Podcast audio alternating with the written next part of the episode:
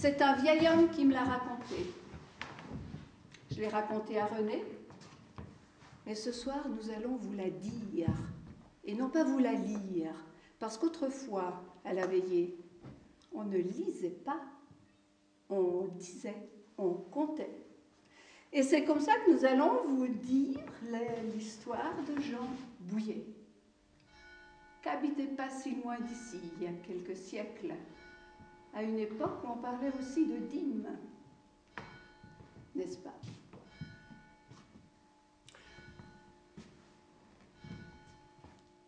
C'était ici, c'était là-bas, c'était aujourd'hui, c'était hier, c'était... C'était il était une fois.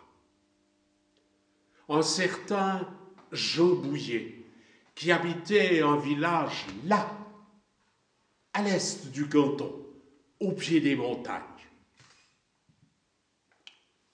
Il s'appelait, comme on vous l'a dit, Jean Bouillet, mais dans le village, tout le monde l'appelait Jean Bracaillon. Bracaillon, j'imagine que j'ai pas besoin de vous faire une explication. Vous regarderez dans le petit Robert et probablement que vous ne le trouverez pas. en plus, Jean Bracaillon, comme son nom l'indique, travaillait très peu, mais il était braconnier en plus. Le monde ne peut pas être parfait. Et dans le village, ça faisait plus de 20 ans qu'il vivait. On l'admettait comme ça, on trouvait que c'était normal. Il habitait une maison, un chalet qui tombait à moitié en ruine. Et un beau jour, on a vu Jean Bracaillon qui a commencé à réparer son chalet. Oh, mais il a fait les choses en ordre. Des poutres neuves, des euh, planches neuves, un toit tout neuf. Et les gens se sont dit, mais c'est pas possible. Qu'est-ce qui lui prend? Il va quand même pas se marier. Si. Eh ben si, justement. Il a dit qu'il allait se marier. Oh, personne n'a cru. On a dit aucune fille ne voudra épouser Jean Bracaillon. Non, non, non, non, non. Eh bien, si. Marie a épousé Jean Bouillet. Ah, si vous aviez vu cette fête de mariage avec des plats délicieux, goûteux, parfumés et le garde-chasse qui était invité a fermé les yeux, bien sûr, sur la provenance de tout ce beau gibier à poil et à plumes. Et puis la fête s'est prolongée, on a beaucoup bu, on a beaucoup chanté, on a beaucoup dansé. Et une année plus tard, une petite Sylvie est née. Jean Bracaillon a dit on a fait une magnifique fête pour mon mariage. Pour le baptême, on va faire le minimum. Mais vous voyez ce que c'est. Jean Bouillet avait l'habitude d'aller dans la forêt, se promener, braconner, travailler un peu, c'est vrai, mais deux fêtes, coup sur coup, enfin, séparé d'une année, c'est vrai, l'avait un peu fatigué. Et puis tous ces gens qui braillaient aussi, qui chantaient comme au mariage. Tout d'un coup, au milieu de l'après-midi, la panse bien garnie, il a éprouvé le besoin de faire une petite sieste. Il a regardé, personne personne ne l'a remarqué. Il est parti là, en direction de la forêt, où il savait exactement où il allait, au pied d'un arbre. Il est parti, tout sourire, il a déboutonné sa veste, il s'est installé, il était bien. Il commençait à s'endormir au pied d'un chêne, un magnifique chêne. Le chêne, c'était celui du soldat? Oh, c'est... Oui, je pense que ça devait être celui du soldat. celui du soldat. Oui. À cette époque-là, la même époque que Jean Racaillon, les grands de ce monde avaient décidé de signer la paix. Tous les soldats étaient sur les routes, sans un sou en poche, le fusil sur l'épaule, ils rentraient chez eux. Bien, mon soldat, il rentrait chez lui aussi. Il retournait dans sa maison de famille. Ses parents étaient morts, mais il restait ses frères. Quand ils l'ont vu arriver, ils l'ont bien accueilli. Mais les jours ont passé, les semaines ont passé. Et un matin, un des frères a dit, tu sais, ici, il y a du travail pour deux. Et l'autre a ajouté, faut que tu t'en ailles. On n'a pas besoin de toi ici. Et c'est comme ça que le soldat s'est retrouvé sur les routes sans un sou en poche, comme quand il était arrivé. Partout où il passait, il a demandé s'il y avait du travail pour lui. Le forgeron, le bûcheron, le paysan, le meunier aussi. Mais chaque fois, on lui demandait Qu'est-ce que tu as fait jusqu'à présent, l'homme Moi, je suis soldat. Ah, ah, on n'a pas besoin d'hommes comme toi ici. Passe ton chemin. Et ce matin-là, il n'avait plus mangé depuis plusieurs jours. Il était donc affamé, il était assoiffé. Quand il est arrivé devant ce chêne, il s'est assis, s'est pris la tête entre les mains et a dit Diable de diable, j'ai affronté la mort sur les champs de bataille et c'est ici que je vais crever de faim. Et quand il a relevé les yeux, il a vu devant lui un homme habillé de vert, un homme avec un sabot, avec une queue, avec des cornes et avec une barbichette et des yeux qui vous regardaient. Ça flamboyait. Et l'homme a dit Hé, le soldat, c'est ça que tu cherches, hein? Ça te rendrait service? L'homme en vert tenait une bourse qui paraissait bien pleine.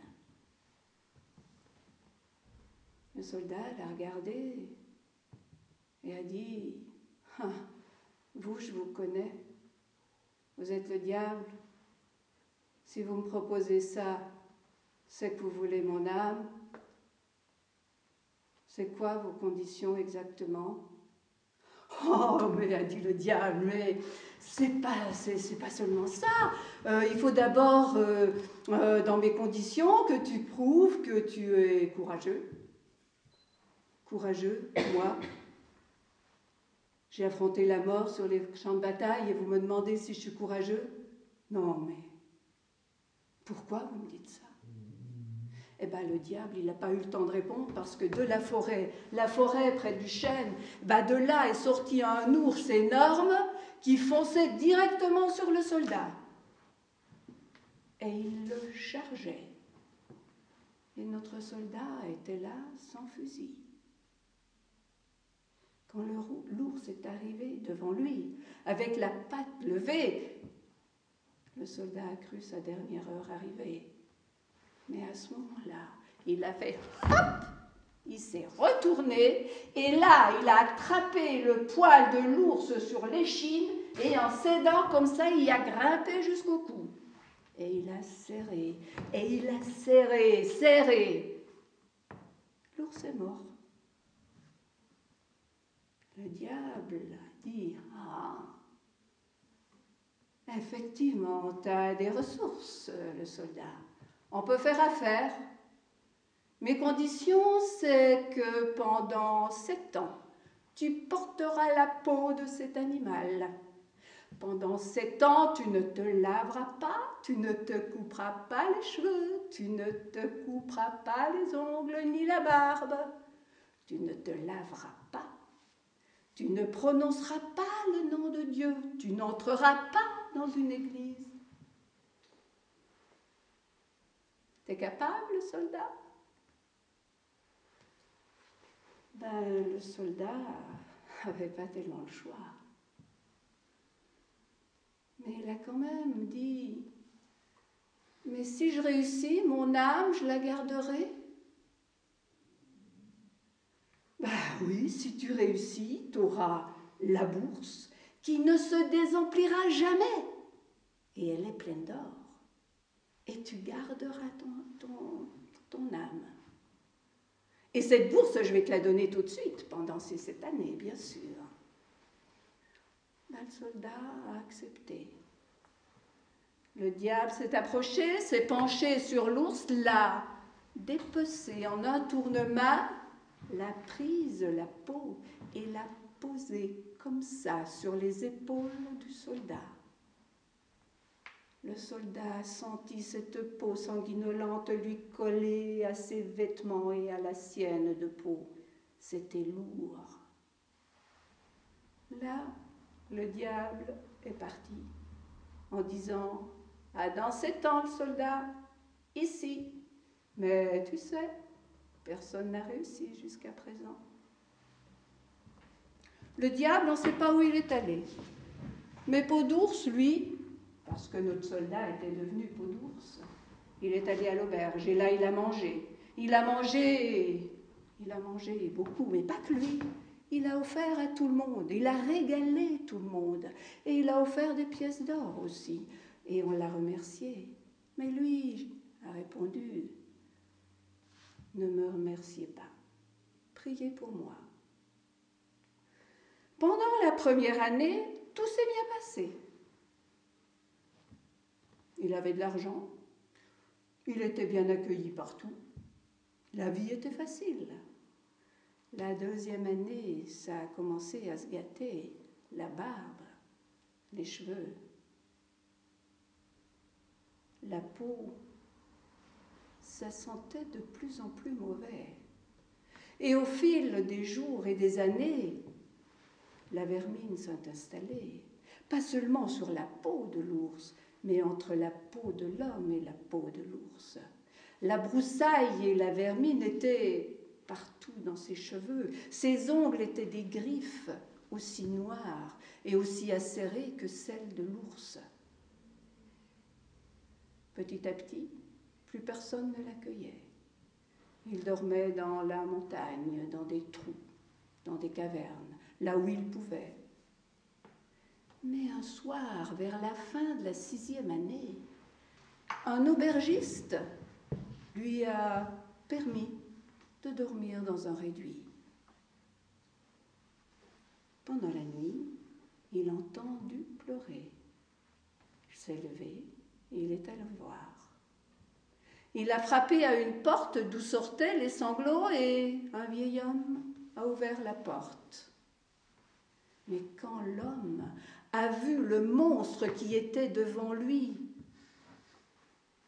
il a pris peur et il a voulu refermer la porte. Mais Peau d'ours a dit non, non, monsieur, je peux vous aider. C'est à ce moment-là que le vieil homme a vu deux étincelles de bonté dans la crasse entourait les yeux. Et il l'a laissé entrer. Le vieil homme a raconté son histoire. Il était sans argent. Il avait des dettes. Il ne pouvait pas payer l'aubergiste. Il avait appelé la police qui le prendrait le lendemain matin. Et tout ça, aller en prison, c'était rien, mais ses filles. Il avait trois filles qui allaient s'occuper d'elle. Alors Peau d'ours a sorti une belle poignée d'or qu'il a donnée au vieil homme. Le vieil homme a remercié. Il a dit, mais qu'est-ce que je peux faire? Je vous le rendrai, mais je ne, sais, je, ne pourrai jamais autant, mais, mais je peux vous aider. Venez chez nous. Mais oui, si on vous coupe un peu les cheveux, un peu la barbe et tout ça, et vous venez chez nous, mes filles vont, vont, vont oui, mais mes filles vont tout faire ça, venez, venez. Et puis même, j'ai une idée, vous allez marier une de mes filles. Un peau d'ours a dit que non, il ne pouvait pas. Mais le vieil homme a insisté. Et finalement, le lendemain matin, les deux hommes sont partis pour la maison du vieil homme. Quand ils sont arrivés à proximité de la maison, les trois filles sont sorties. Mais quand elles ont vu ce que leur père amenait, elles ont crié ensemble, elles ont dit Mais père, qu'est-ce que c'est que ce monstre? Vous n'allez pas mettre ça dans notre maison tout de même ben, Le vieillard a dit Mes filles, attention, ce vieillard, cette horreur, comme vous dites, m'a ben, sauvé la vie. C'est grâce à lui que je suis là. Et puis d'ailleurs, moi j'ai promis une de mes filles en mariage. Dit mon Dieu, mon père, moi jamais je n'épouserai une chose pareille. Voyons, je préfère me jeter du haut de la plus haute tour de l'église. À quoi la deuxième a ajouté Ben moi, père, j'irai dans le puits, juste là, dans la cour, et je m'y jetterai. Mais la troisième a dit Père, j'honorerai votre promesse. Il y a eu beaucoup d'émotions dans les yeux de Peau. Personne ne l'a vu. Mais il s'est approché de la jeune fille et entre ses griffes, il tenait un demi-anneau. Il lui a tendu et a dit Je reviendrai, mademoiselle, dans un an jour pour jour. Si je ne suis pas là, ne m'attendez pas. Je ne viendrai jamais. Et il est reparti. La dernière, année a été la pire. Il n'osait plus se montrer. Et il sentait tellement mauvais. Il a dormi dans des grottes, il se nourrit de racines. Mais finalement, le dernier jour est arrivé. Et ce matin-là, Dès l'aube, il était devant le chêne. Et le diable y était déjà. Et il l'a vu arriver et il a dit Ah T'avais effectivement des ressources. Je pensais pas. Mais j'ai perdu. Faut savoir perdre. Je te laisse la bourse, je te laisse ton âme. Et à ce moment-là, le diable s'est approché de peau d'ours et en un tournement, il l'a libéré de sa gangue de crasse et de peau et de vermine. Et de cette gangue est sorti un jeune homme, un jeune homme plus beau et plus jeune que le soldat d'avant. Et il est allé vers la maison de la jeune fille. Il a trouvé un cheval en route, un cheval blanc. Et quand il est arrivé chez le beau-père, futur beau-père, celui-ci, bien entendu, ne l'a pas reconnu. Et il a trouvé curieux qu'un jeune homme sur un cheval blanc place près de chez lui, s'arrête. Alors il l'a fait entrer. Et il lui a demandé Mais monsieur, que faites-vous là? Ah, dit le jeune homme, je suis là pour me marier. Ah à ce moment-là, si vous aviez vu les deux sœurs, comme s'il y avait un ressort sur le chaise, elles se sont levées en chœur, elles sont allées dans la pièce d'à côté. On a entendu des tiroirs, des, armoires, des portes d'armoires qui s'ouvraient, se fermaient. Ça chuchotait, ça papotait, ça faisait un bruit là à côté. Mais la plus jeune, elle était toujours près de la cheminée. Alors le beau jeune homme s'est approché d'elle et il lui a dit Mademoiselle, vous paraissez bien mélancolique. C'est qu'a répondu la jeune fille Voyez-vous, j'attends mon fiancé. Je le connais peu, mais je l'attends. Et aujourd'hui, il doit venir et il n'est toujours pas là. Alors j'ai peur qu'il ne vienne pas. Le jeune homme a mis sa main à la poche, il a sorti le demi-anneau, et il l'a donné à la jeune fille. Quand elle l'a vu, elle a fait la même chose. Elle a mis sa main à la poche. Elle a pris les deux anneaux, les a mis ensemble et ils allaient ensemble. Elle a dit, mais c'est vous, votre, mon fiancé? Vous que j'ai vu avec une peau d'ours? C'est à ce moment-là que la porte à côté s'est ouverte, que les deux sœurs sont arrivées. Elles ont tout de suite compris ce qui se passait près de la cheminée. Alors, la plus âgée a couru jusqu'à l'église. Elle est montée sur la plus haute tour et elle s'est jetée. La deuxième est allée jusque dans la cour. Elle s'est jetée dans le puits, s'y est noyée. Mais le soir, quand le jeune homme a fermé la porte de la maison de son futur beau-père, il a vu passer le diable. Il tenait par la taille les deux sœurs. Et il a crié Merci, soldat. J'ai pas eu ton âme, mais j'en ai gagné grâce à toi, deux autres.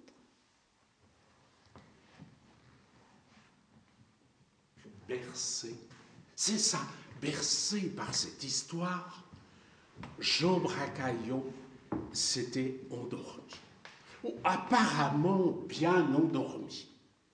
Mais, vous savez, comme ça, quand on fait une sieste, on est entre deux eaux, et tout à coup, il a entendu des voix. Ça lui paraissait bizarre.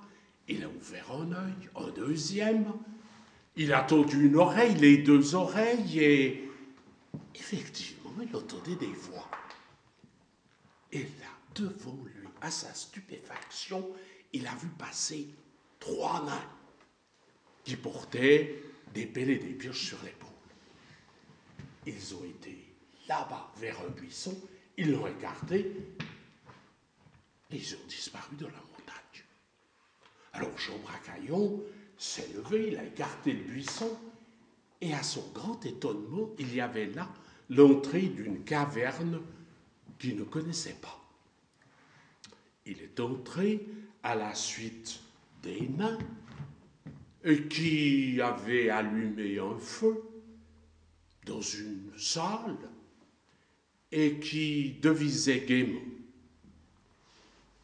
Jean Bracaillon s'est approché, il les a salués, il n'a pas eu de réponse, mais les trois nains se sont écartés pour lui faire une petite place.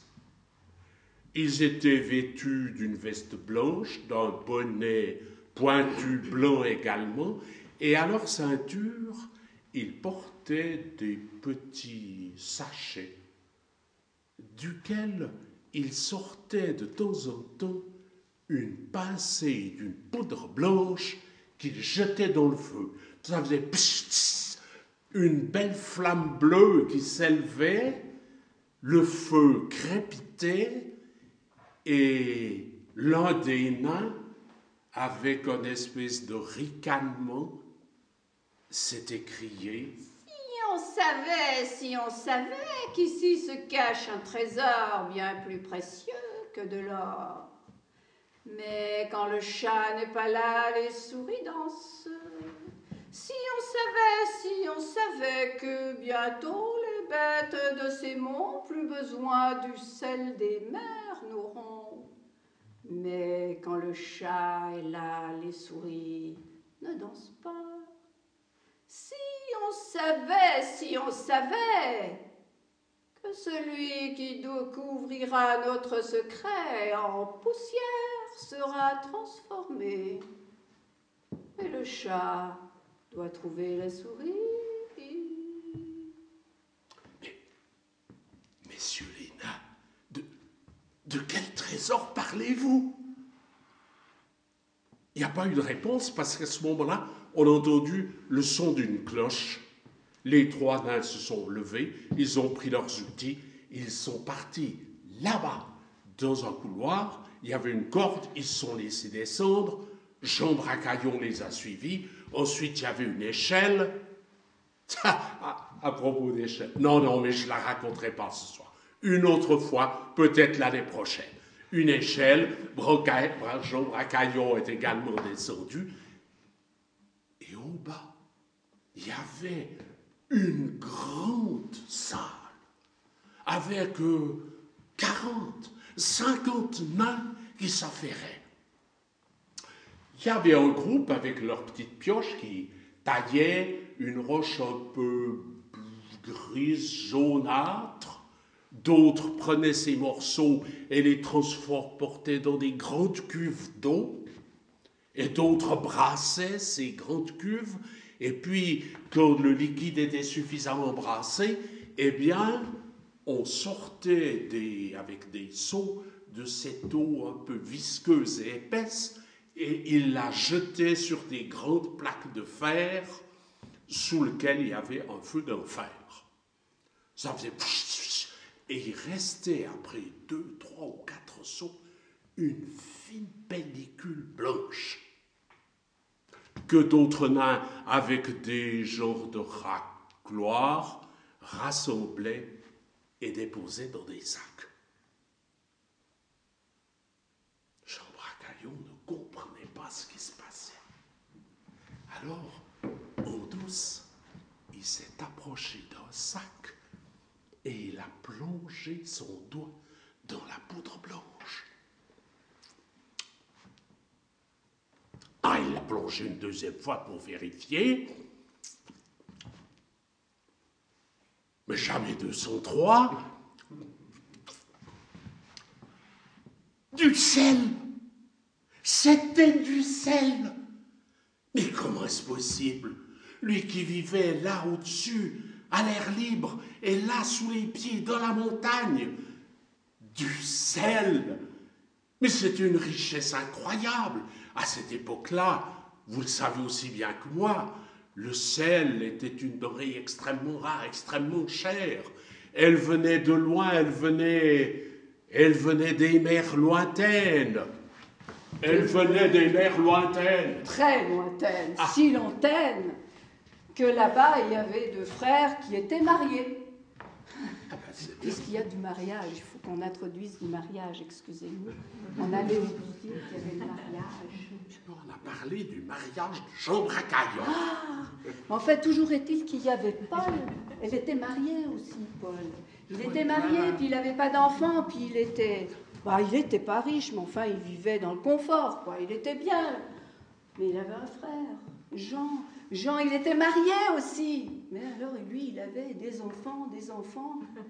Le pauvre. Et il n'avait pas d'argent. Et puis justement, là, il est bien embêté parce qu'il n'a rien pour nourrir ses gamins. Alors, il va voir son frère Paul et lui dit, euh, tu peux pas m'aider parce que voilà, mes gamins ont faim et je ne sais pas comment faire. Bah, Paul a dit, oui, bien sûr et lui a donné un demi-cochon. Puis lui dit Tiens, voilà pour tes gamins, une fois pour toutes, et maintenant va-t'en au diable. Euh, Jean, c'est vrai qu'on disait qu'il était un peu simplet, mais ça l'a quand même étonné, ça. Ben, il a quand même remercié. Puis il est sorti de chez son frère. Mais là, au lieu de rentrer chez lui, il a pris le chemin de... un autre chemin. Puis s'est mis à marcher, marcher avec son cochon sur l'épaule. Le soir tombait, quand il a rencontré un vieil homme. Et le vieil homme lui a dit hey, toi, avec ton cochon, où tu vas? Ben, C'est que moi, je, cherche le diable. Et je ne sais pas où sont les enfers. Bah, c'est pas difficile, a dit le vieillard. Tu vois ce trou-là, je viens de le faire. Il a l'air de rien, mais tu y entres, tu verras. Aie confiance. Tu trouveras ce que tu cherches. Jean, il est entré dans le trou. C'était étroit, mais petit à petit, ça a pris de la grandeur, de la hauteur, de la largeur, de la chaleur, beaucoup de chaleur, de plus en plus de chaleur, ça sentait même le soufre il est arrivé devant un brasier. Et là, il y avait des diablotins, il n'y avait pas de nains, il y avait des diablotins partout qui voltaient, qui couraient. Et quand ils l'ont vu, Jean, avec son demi-cochon, ils se sont approchés et ils lui ont dit Qu'est-ce que tu fais, toi, avec ton demi-cochon? Ben, ben voyez-vous, mon frère m'a donné ça, il m'a dit Va-t'en au diable, me voilà. Je me suis dit que vous pouviez me l'acheter. On aime le cochon chez le diable, c'est vrai. Mais euh, ouais, on, pourrait l'échanger. On te l'échange contre ça, là, tu vois Ce petit moulin. Oh bah, oh bah non, Jean, non, moi, un petit moulin contre un cochon, ça, ça va pas du tout, hein. Franchement, vous vous moquez de moi. Ah, mais les diablotins ont dit, le moulin, cher ami, il est magique. Tu lui demandes du pain, tu lui demandes de l'or, tu lui demandes une maison, tu lui demandes tout ce que tu veux, il te le fait. Ah. Alors il était d'accord. À ce moment-là, un diablotin est venu vers lui, lui a dit, pour lui demander, tu dis mou, dur, ce que tu veux. Mais pour l'arrêter, alors là, et il s'est penché, il a chuchoté à l'oreille de Jean quelque chose, puis à haute voix, il a dit Et c'est pour toi, hein Jean, il est parti avec son moulin. Il est rentré, sa femme l'attendait, elle l'avait attendu toute la nuit, elle n'était pas contente, elle lui a dit Qu'est-ce que tu fais? Où t'étais? J'ai dû coucher les gamins sans qu'ils aient mangé, ils ont pleuré, ça va pas du tout. Eh ben, tu vois, dit Jean, moi, j'ai échangé un demi-cochon contre ça. Mais enfin, Jean, ça va pas contre un moulin à café qu'on n'a pas de café. Patience. Et là, Jean a dit, Moulin, moule du pain. Il en fait du pain. Ah, des seaux, des paniers, des panières. Et il s'est penché, il a dit, je sais pas quoi, et le moulin s'est arrêté. Mais alors a dit la femme, mais c'est très, mais c'est très bien, tu peux lui demander un repas. Et ils ont demandé un repas. Et ils ont fait, ils ont garni la table. Quand il y a eu suffisamment à manger, ils ont appelé les enfants, ils les ont réveillés et tout le monde s'est régalé. Ils ont mangé jusqu'à plus faim. Puis là, ils sont tous allés se coucher, sauf Jean, qui est resté avec son moulin. Et il l'a fait travailler, tellement travailler, que la mère et les enfants, quand ils se sont réveillés le lendemain matin, ils étaient dans un lit qu'ils ne connaissaient pas et des murs qu'ils n'avaient jamais vus. Ils avaient des duvets sur eux, alors qu'avant, c'était pas tout à fait ça. Ils n'ont rien compris, et quand ils sont sortis de la maison, ils ont regardé. C'était l'étranger. Ils étaient sur une colline, et au fond, il y avait la mer. Et c'est là que Jean a décidé d'aller inviter son frère Paul pour le remercier. C'était un bon diable, Jean.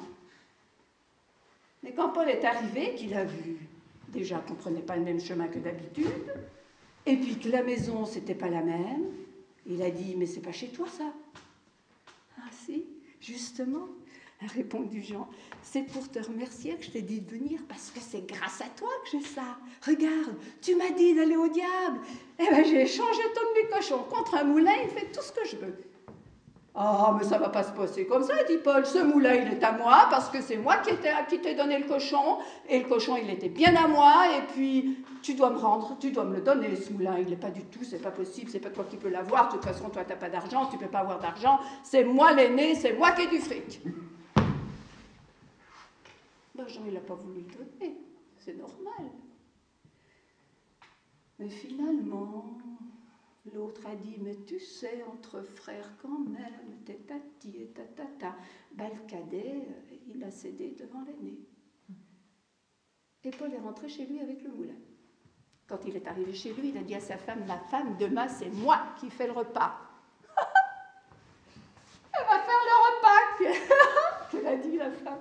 Voilà, on aura les restes et encore tout brûlé. C'est pas toi qui vas nous faire des harengs et des pommes de terre, hein T'occupe pas, dit Paul. Et le lendemain, quand depuis les champs, avec les ouvriers, elle a vu son mari qui faisait des grands signes, elle a dit C'est pas l'heure, mais ça doit être prêt. Allons-y tout de suite, sinon ce sera brûlé.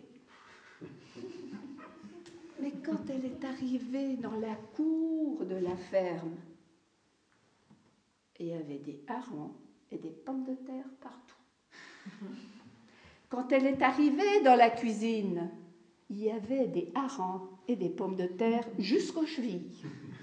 sur la table, il y avait des harengs et des pommes de terre. Et dans tous les ustensiles, il y en avait même qui commençaient à grimper dans l'escalier de ces harengs et de ces pommes de terre. Et elle a dit, mais Jean, mais, Paul, mais Paul, il s'appelle pas Jean, mais Paul, qu'est-ce que tu fais? C'est pas possible. Et c'est là qu'elle a vu cette espèce de petit moulin qui crachait, qui crachait et qui crachait encore, et qu'elle a entendu son mari qui hurlait Arrête, moulin, arrête, mais arrête-toi, j'en veux plus des harengs, j'en veux plus des pommes de terre. Ben, le moulin ne s'arrêtait pas. Elle a dit Mais d'où vient cet appareil? Ah, mais c'est mon frère Jean qui me l'a donné. Enfin, je lui ai pris, enfin. Mais va le chercher, ton frère. Eh bien, Paul, il est allé chercher son frère.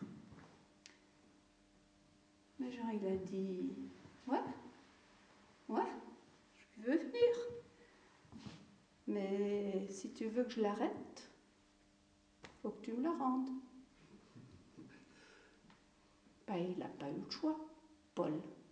Il a rendu le moulin. Et Jean, il est rentré chez lui.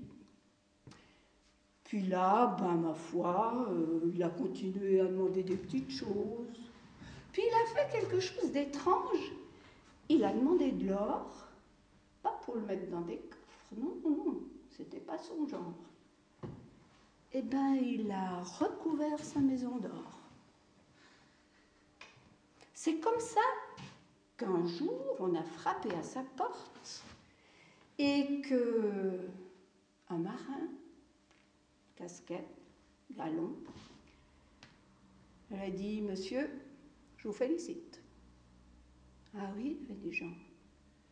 Vous savez, monsieur, depuis que votre maison est là sur la colline, toute dorée, pour nous, ça nous sauve la vie.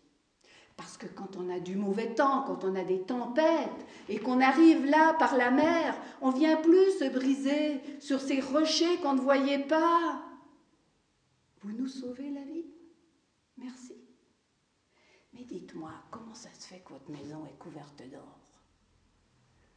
Ben, vous voyez, des gens, euh, ben voilà, moi j'ai un moulin, il fait tout ce que je lui demande. Tout Ah oui. Mais alors si j'y demande du sel, il fera du sel? Oui.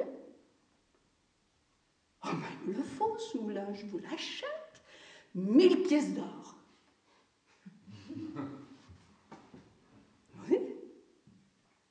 Le marin, il est parti.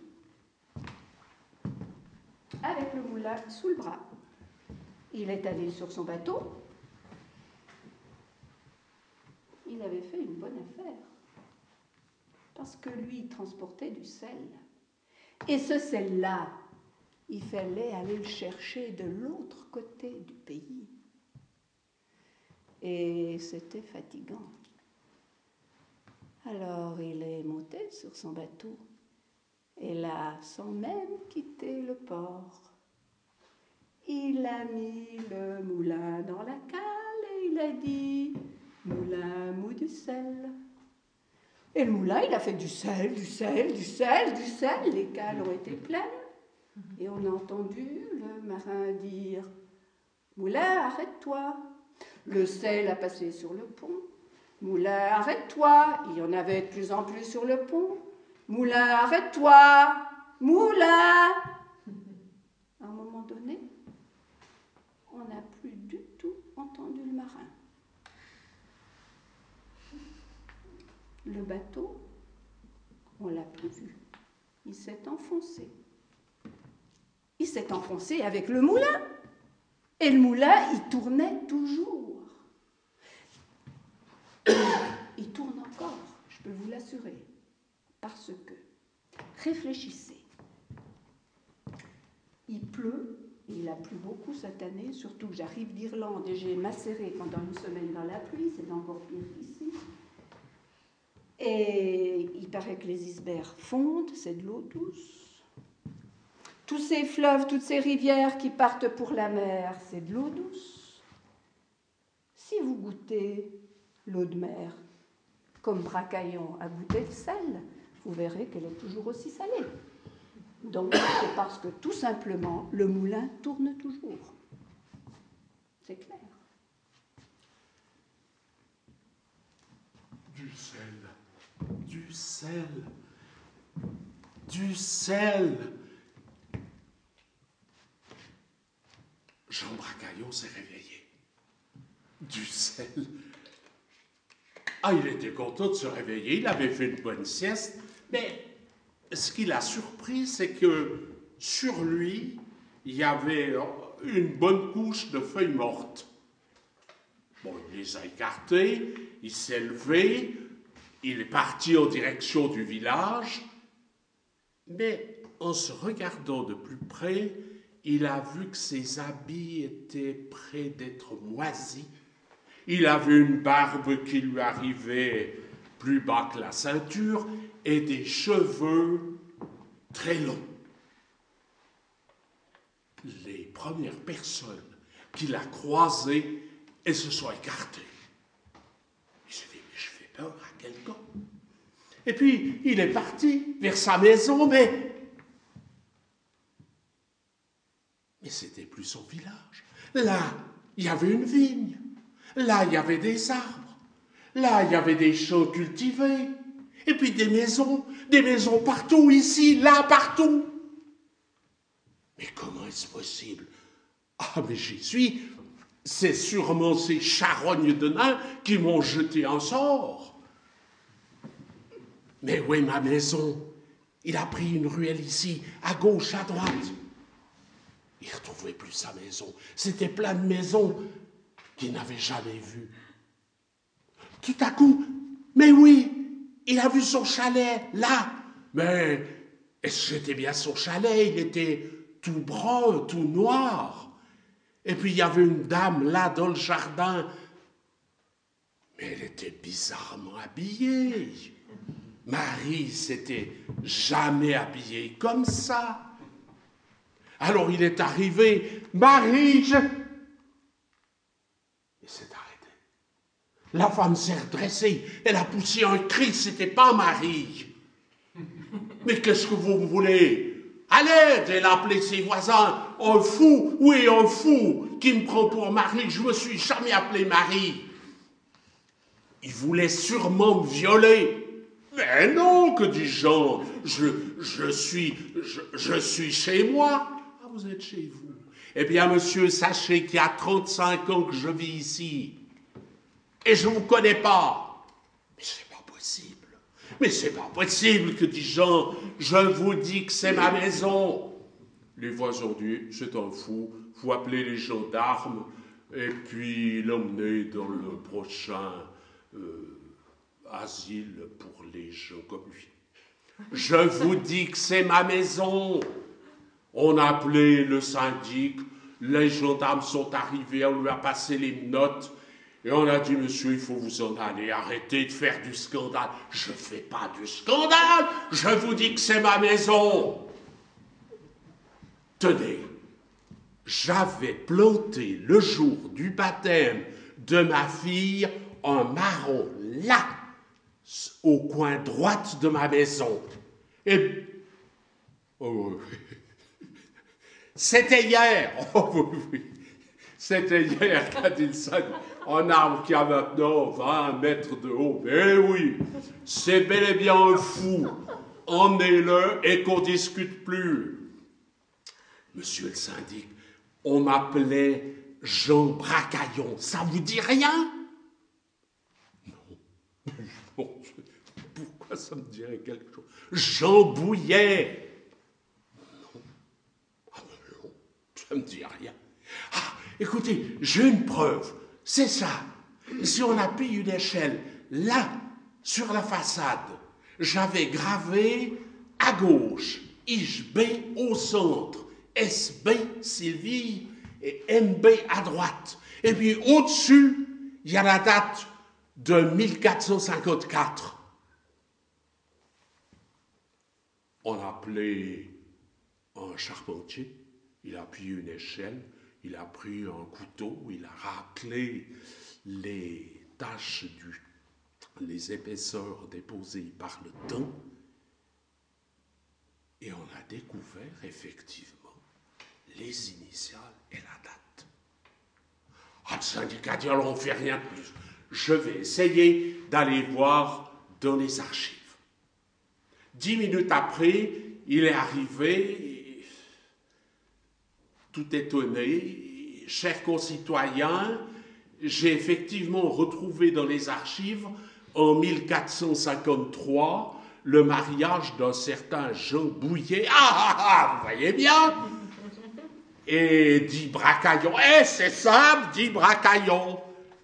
Ils ont eu une fille euh, qui s'appelle Sylvie. Ben, c'est ce que je vous dis.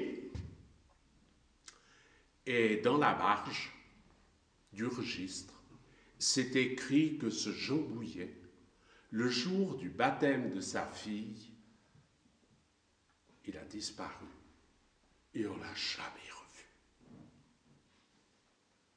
Un silence s'est abattu sur la foule qui était prête à déchiqueter le pauvre Jean. A dit, écoutez, écoutez, je ne sens pas bien. Il faut que je vous livre un secret. Vite, je sens que le temps presse. Alors on lui a vite changé ses habits qui tombaient en l'eau, qu'on lui a coupé un peu les cheveux, à peine taillé la barbe. Il a dit, suivez-moi, prenez des pelles, des pioches, des lampes. Je vais vous montrer un trésor. un trésor, ici, dans notre village. Oui, oui, je vous assure, Bon, vous savez, il ne faut, faut, pas les contredire, on, on va le suivre, etc. Il est arrivé, il a écarté les buissons, il leur dit, vous entrez et vous allez trouver du sel. enfin, on ne va pas le contrarier. Ils sont entrés dans la grotte et trois quarts d'heure plus tard, les gens qui étaient entrés sont sortis ils chantaient, ils dansaient, ils étaient joyeux du sel, cette montagne est pleine de sel, elle est bourrée de sel. Jean, Jean Bouillet, Jean Bracaillon, venez qu'on vous embrasse, qu'on vous félicite, on devrait vous dresser une statue. Mais de Jean Bracaillon, on n'a plus trouvé là sur un buisson d'épines noires quelques cheveux. Ici, sur un noisetier, probablement des brins de barbe. Et puis là, sur le sentier, une espèce de poussière grise que le vent emportait. Mais de Jean Bouillet d'Ibracaillon, on n'a plus du tout entendu parler. Si on savait, si on savait que celui qui dévoilera notre secret en poussière est transformé. Mais le chat a trouvé la souris. Eh bien, chers amis, si vous vous rendez dans la petite ville de B, là, à l'est du canton, et que vous avez envie de visiter les mines de sel. Oh, très intéressant la visite. Le guide qui vous aura accueilli vous dira, Mesdames, Messieurs, la visite va commencer. Nous commencerons par visiter la mine dite du Bouillet. Eh bien, vous, vous, vous, vous saurez pourquoi elle s'appelle comme ça, parce que le guide dira, je ne sais pas exactement pourquoi cette mine s'appelle ainsi, mais nous allons quand même visiter cette mine qui est la plus ancienne, puis nous visiterons des mines qui ont été creusées ultérieurement. Eh bien, vous qui êtes bien renseignés maintenant, merci de votre attention.